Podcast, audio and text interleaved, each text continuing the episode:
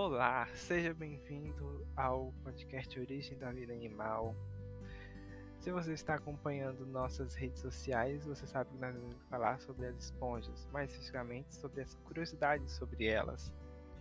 E se você ainda não acompanha nossas redes sociais, acompanhe. E antes de ver esse podcast, leia o nosso blog antes de ver ele, porque um complementa o outro. Bom, para a gente começar a nossa historinha sobre as curiosidades, sabe-se sabe que as esponjas são os animais mais basais, como assim, mais antigos. Eles foram os primeiros metazoários, os primeiros animais a surgirem no planeta Terra. A partir de seres unicelulares, eles se transformaram em seres multicelulares com o processo da evolução. E para começar, vamos falar primeiramente sobre a estrutura da esponja, como ela é formada. Ela é formada simplesmente por dois ingredientes que foram chaves na evolução delas, que são as esponginas, que é uma nomenclatura que denomina a presença de colágeno em sua estrutura, que é um tipo de proteína que dá elasticidade e sustentação aos animais. É uma proteína muito comum no reino animal e ela está presente nos poríferos. E também elas possuem as espículas, que são estruturas cristalinas únicas de cada espécie. Essas espículas a gente pode dizer que elas possuem um formato diferente em cada espécie. E a partir disso, elas elas formam uma estrutura que podem se fixar no substrato, sendo assim animais césseis, sem movimentação.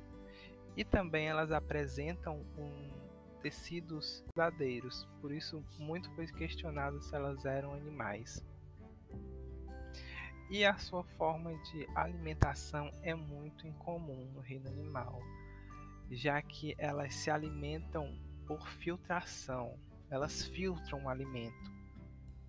Imagine em volta de suas paredes, ela suga a água pelas suas paredes, que a gente pode chamar de pele para ficar mais didático. E a partir disso, essas paredes contêm poros que por onde entra a água e essa água circula por câmeras. Essas câmeras estão presentes células especializadas, células flageladas chamadas coanócitos, que fazem o bombeamento de água, capturando partículas que está presente na água bombeada, partículas orgânicas ou microcrustáceos ou microalgas e por aí vai. Bactérias, por exemplo e a partir dessa filtração elas obtêm seu alimento. Tem um cálculo que diz que para uma tonelada filtrada ela consegue 30 gramas de alimento. É, é muita água para pouco alimento. E a partir dessa filtração, ela forma vários canais que internamente saem a água filtrada e e sai e a partir dessa saída elas saem também em uma espécie de ósculo que a gente chama, é um círculo que por onde sai toda a água.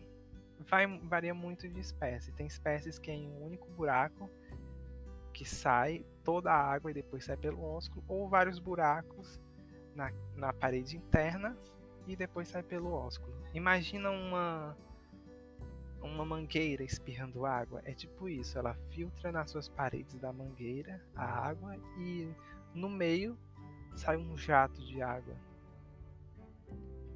Boas esponjas para estar vivas até hoje, elas possuem tipos de reprodução bastante diferenciados.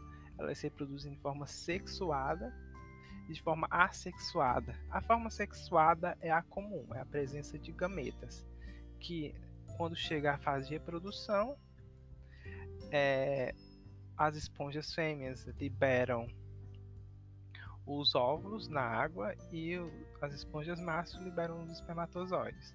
E assim cada espécie encontra o seu gameta correspondente, formando um novo indivíduo a partir de células sexuais. E na reprodução assexuada nós temos três tipos, que é o brotamento, fragmentação e gemulação. Na reprodução assexuada por brotamento, é formado um novo indivíduo clone do outro em sua parede externa. E quando ele está formado, ele se solta e se fixa no substrato. O outro tipo é a fragmentação, quando por alguma coisa ou algum evento estocástico ele ocorre a fragmentação de seu corpo, que pode ser em sua totalidade ou uma parte, né? Vamos dizer assim, um galho em uma esponja que possui vários galhos, vamos dizer assim, entre aspas. Um galho se separa e esse galho se fixa ao, ao substrato e forma um novo indivíduo. Ou várias partes se fragmentam e essas partes fragmentadas vão formar um novo indivíduo.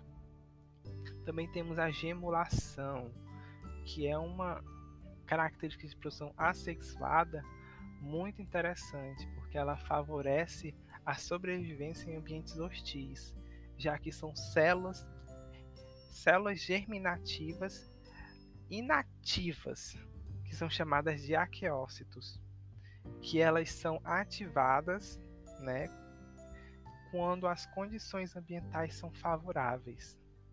Elas podem sobreviver a muitos diferentes tipos de ambiente, até fora d'água. E também nós também podemos dizer que existem esponjas carnívoras, entre aspas, né? Que as esponjas de certa forma são carnívoras, onívoras, se mais especificamente. Mas existem as esponjas carnívoras que elas se especializaram em capturar animais maiores do que elas estão acostumadas, em vez de partículas de alimento ou micro-organismos, que elas utilizam estruturas especializadas para capturar o seu alimento. Interessante, né? E nós também temos as esponjas de água doce. O que são as esponjas de água doce? Bom, são esponjas continentais, né? Que evolutivamente as esponjas surgiram nos oceanos e elas migraram, né, para algumas espécies migraram para a água doce, onde lá desenvolveram toda uma fisiologia adequada para as condições físico-químicas de água doce. E a partir disso, elas se fixaram em árvores ou em rochas de rios, lagoas ou lagos, riachos também, e com isso elas aprenderam a sobreviver nesses ambientes, principalmente em ambientes que possuem pulsos de inundação. O que são esses pulsos de inundação? Os pulsos de inundação, o próprio nome já fala, são pulsos de inundação. Em uma determinada época do ano ocorre uma inundação no local que eleva o nível da água e toda a parte onde não tinha água é inundada. Ali, antes não tinha água, tinha presença de matéria orgânica em excesso, e com a água, com a presença da água, vários organismos aquáticos podem conseguir esse alimento. Um deles é as esponjas de água doce, que se fixando em árvores, por exemplo, a gente encontra muita imagem na internet, também está presente no nosso blog e em outras redes sociais essas imagens. E a partir dessa fixação, elas ficam ali.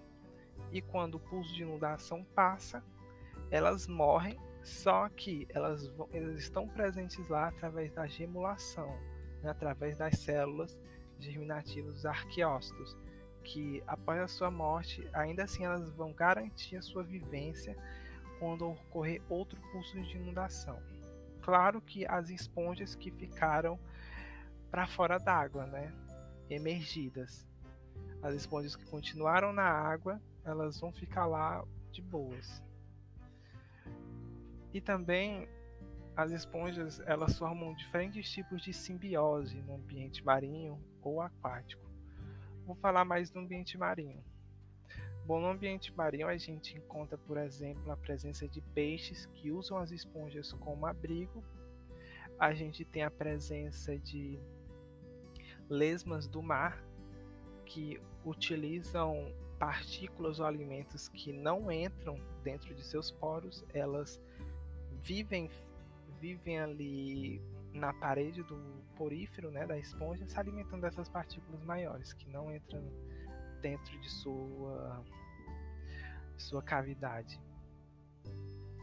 E também a gente tem a, a presença de microcrustáceos chamados cladóceros que como por eles serem micros, eles conseguem entrar dentro dos poros e conseguem um abrigo, né? Logicamente, se eles chegarem às câmaras, onde tem a presença dos coanócitos, eles vão ser sugados. E também as esponjas elas apresentam importância econômica. É, existem dois tipos de importância econômica, a farmacêutica e a material. A farmacêutica é porque alguns princípios ativos encontrados em esponjas podem ser usados para medicamentos antitumorais, antibióticos e antivirais.